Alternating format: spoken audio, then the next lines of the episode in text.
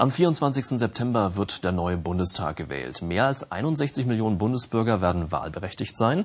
Drei Millionen dürfen das erste Mal wählen. Wie läuft die Wahl ab? Welche Besonderheiten erwarten uns? Darüber spreche ich jetzt mit Dieter Saarreiter. Er ist Präsident des Statistischen Bundesamtes und in dieser Funktion auch gleichzeitig Bundeswahlleiter. Herzlich willkommen. Guten Tag. Schön, dass Sie hier sind. Ganz allgemeine Frage. Wer darf am 24. September denn wählen? Ja, für die Bundestagswahl 2017 sind alle Deutschen nach dem Grundgesetz wahlberechtigt, sofern sie am 24. September 2017 das 18. Lebensjahr vollendet haben, mindestens drei Monate auch im Bundesgebiet gelebt haben und natürlich, sofern es ihnen nicht das Wahlrecht entzogen wurde. Mhm. Welche Aufgaben haben Sie denn als Bundeswahlleiter? Ja, als Bundeswahlleiter kann ich äh, drei Phasen meiner Arbeit äh, definieren. In der ersten Phase bin ich verantwortlich für die Entgegennahme der Wahlbeteiligungsanzeigen von politischen Vereinigungen, Parteien und äh, die Vorbereitung auch des Bundeswahlausschusses. Und der Bundeswahlausschuss, der ist letztendlich verantwortlich für die Zulassung der Parteien und Vereinigungen für die Bundestagswahl. Am Wahltag selbst bin ich in Berlin und äh, dort werde ich natürlich die Ergebnisse, die gesammelt werden von den Gemeinden, von den Kreiswahlleitungen, von den Landeswahlleitungen, zu mir entgegennehmen und werde am Wahltag ein vorläufiges Ergebnis dann veröffentlichen. Ich bereite auch dann den Bundeswahlausschuss vor, drei Wochen später, nach dem Wahltag, der dann das endgültige Wahlergebnis feststellt. Mhm, also eine ganz immense Verantwortung. Jetzt ist es so, dass die allermeisten von uns ja einfach warten, bis eine Wahlbenachrichtigung irgendwann im Briefkasten liegt. Gibt es denn auch Menschen, die jetzt aktiv werden müssen, wenn sie ihre Stimme abgeben wollen bei dieser Bundestagswahl? Ja, sehr frühzeitig sollten die Personen, die im Ausland leben, das heißt die Deutschen, die im Ausland leben, sich frühzeitig äh, darum bemühen, in das Wählerverzeichnis ihrer letzten Gemeinde eingetragen zu werden. Der Bundeswahlleiter hat ein Antragsformular auf seiner Internetseite bereitgestellt und unterstützt auch dort mit entsprechenden Fragen und Antworten äh, die Deutschen, die im Ausland leben. Mhm, jetzt gibt es ja eine Frage, die immer wieder auftaucht bei Wahlen. Es ist alle vier Jahre immer das Gleiche. Was bedeutet Erststimme? Was bedeutet Zweitstimme? Können Sie den Unterschied noch mal ganz knapp erklären? Ja, jeder Wähler hat zwei Stimmen, wie Sie sagen. Äh, die Erststimme ist die Stimme, wo der Wähler oder die Wählerin seinen Wahlkreiskandidaten wählt. Die Zweitstimme ist entgegen ihrer Nummerierung eigentlich die wichtigere Stimme, nämlich sie verursacht nämlich und setzt die Zusammensetzung des neuen Bundestages heraus, äh, vorbei, äh, heraus mit. Äh, das ist natürlich ein wichtiges Element. Äh, das heißt also, die Zweitstimme äh, sind natürlich für die Zusammensetzung der Parteien hier im neuen Deutschen Bundestag die wesentliche. Jetzt befürchten ja viele, dass der Bundestag sehr, sehr groß wird. Es könnten mehr als 700 Abgeordnete werden. Woran liegt das? Ja, das neue äh, Wahlsystem hat natürlich jetzt neue Elemente, und zwar ein Element, das Ausgleichsmandat. Das heißt, in der Vergangenheit hatten wir immer Überhangmandate. Überhangmandate fallen dann an, wenn sie aufgrund der Erststimmenergebnisse mehr Wahlkreise gewonnen haben, als ihnen nach der Zweitstimme als Partei zustehen.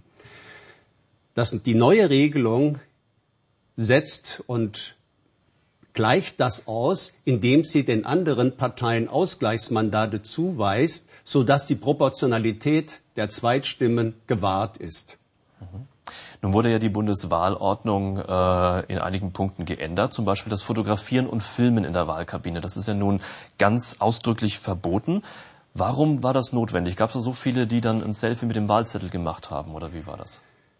Ja, ich glaube, es gab sicher Einzelereignisse, die hier äh, schon auch zur Kenntnis gegeben wurden in einzelnen Wahlleitungen.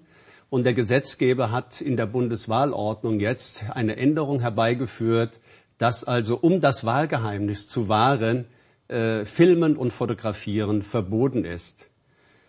der Wahlvorstand, falls er es feststellt, kann dann diesen Stimmzettel zurückweisen.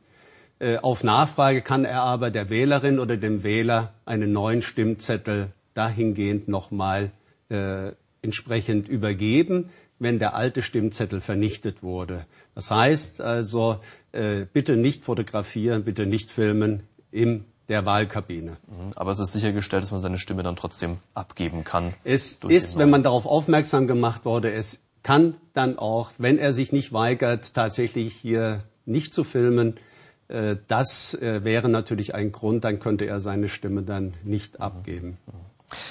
Es gibt ja auch äh, jetzt ein höheres Erfrischungsgeld, also diese sogenanntes Erfrischungsgeld, die Aufwandspauschale für die Wahlhelfer. Ist es schwierig, genügend Wahlhelfer zu finden? Ja, wenn man sich hier eine Bundestagswahl betrachtet und äh, wir haben ja über 75.000 Wahlbezirke und wenn man eine grobe Überschlagsrechnung macht, circa 650.000 Wahlhelferinnen und Wahlhelfer, die an diesem Tag bereitstehen, hier um tatsächlich diesen demokratischen Grundakt durchzuführen. Und ich kann mich an der Stelle auch wieder nur bedanken, dass wirklich so viele Ehrenamtliche hier diese Aufgabe übernehmen. Wir wollen und auch noch einmal die Gemeinden, die ja die Wahlhelferinnen und Wahlhelfer rekrutieren, dahingehend unterstützen, indem wir ein Video bereitgestellt haben, indem wir nochmal die Aufgaben der Wahlhelferinnen und Wahlhelferinnen klar machen, nochmal äh, auch Unterstützung geben, ja, im Prinzip ein bisschen Marketing auch machen hier, damit auch die Gemeinden die notwendige Anzahl von Wahlhelferinnen und Wahlhelfern bekommen. Jetzt gibt es ja im Vorfeld äh, der Bundestagswahl einige Fristen zu beachten. Eine ähm, hat am 19. Juni geendet. Da mussten Parteien sich äh, melden bis zu diesem Tag, wenn sie an der Bundestagswahl teilnehmen möchten. Das gilt für alle Parteien, die nicht ununterbrochen mit mindestens fünf Abgeordneten seit der letzten Wahl im Bundestag oder Landtag vertreten waren. Gab es da Besonderheiten jetzt? Ja, der 19. Juni war natürlich für den Bundeswahlleiter das erste große Ereignis. 18 Uhr war Schluss der Abgabe der Wahlbeteiligungen. Wir haben äh, am 19. Äh, Juni 63 Beteiligungsanzeigen bekommen von politischen Vereinigungen und Parteien. Das heißt, mit diesen Parteien werden jetzt Prüfungen vorgenommen und zwar im Sinne des Programms, der Satzung, der formalen Voraussetzungen. Und äh, wir werden das voraussichtlich am 7. Juli, der Termin, dann im Bundeswahlausschuss verhandeln. Jetzt haben Sie den Bundeswahlausschuss schon gerade eben angesprochen. Ähm, welche Aufgaben hat dieses Gremium und wer ist da Mitglied? Ja, die Aufgabe des Bundeswahlausschusses ist in seiner ersten Sitzung äh, die Feststellung der Parteieigenschaft für die Bundestagswahl.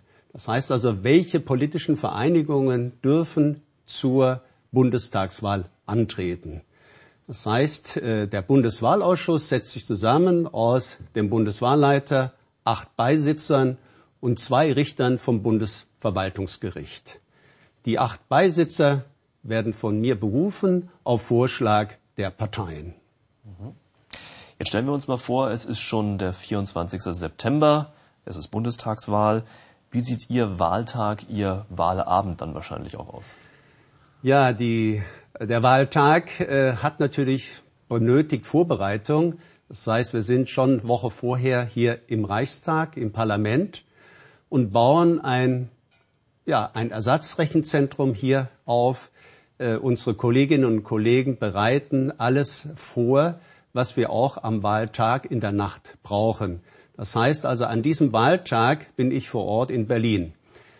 Äh, der Vormittag beginnt auch damit, dass ich äh, mit dem Bundespräsidenten äh, ein Wahllokal kontaktiere und dort besuche und mich dort auch repräsentativ dann auch bedanke hier bei den ehrenamtlichen Wahlhelferinnen und Wahlhelfern und äh, ich glaube, das ist nochmal für mich ein ganz wichtiges Ereignis, dass ich das auch wirklich sehr, sehr prominent auch nochmal verlautbaren kann.